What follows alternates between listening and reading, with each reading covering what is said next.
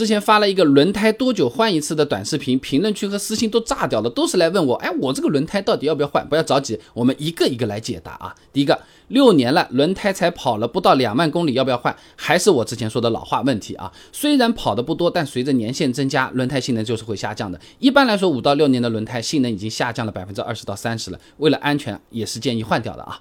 第二个，等爆了再换，不爆胎不换啊，这种想法相当危险啊。轮胎不像是我们穿鞋子，穿到破再换，最多有点尴尬。轮胎用到爆胎没有那么简单的啊，有数据的，国内高速公路百分之七十的交通意外事故是由汽车爆胎引起的，并且由于驾驶员对爆胎没有准备和经验，容易发生侧滑、甩尾、翻车的这些情况。换句话说，真的爆胎了就危险了，事故后续带来的损失也不止那一颗轮胎钱，而且大概率你以后再也不需要考虑轮胎要。不要换了啊！那第三个，哎，轮胎的侧面被割伤了，但是呢，没有露出这个连线钢丝线，哎，要不要换？哎，也是建议换。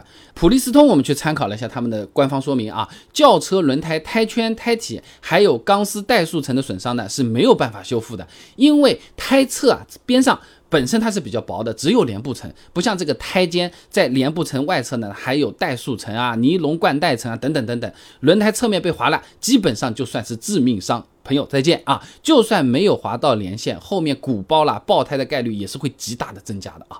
第四个，这个朋友更狠了啊！发过来的图片啊，这胎肩已经有明显的裂纹了啊！这种老化裂纹其实也算比较常见。论文里面这么说，因为胎肩温度比较高，再加上本身这个地方橡胶又更厚，散热也不好，高温和周期性的胶变应力双重作用下，就是容易老化出现裂纹啊。那至于要不要换呢？是看裂纹数量和深度的。小裂纹呢，对轮胎安全和性能呢不会有太大影响，平时多检查一下，那还是能继续用段时间的。大家勤俭节约了。那如果说胎肩全是裂纹，都扩散到花纹沟里面去了，没必要了啊，换个比较保险啊。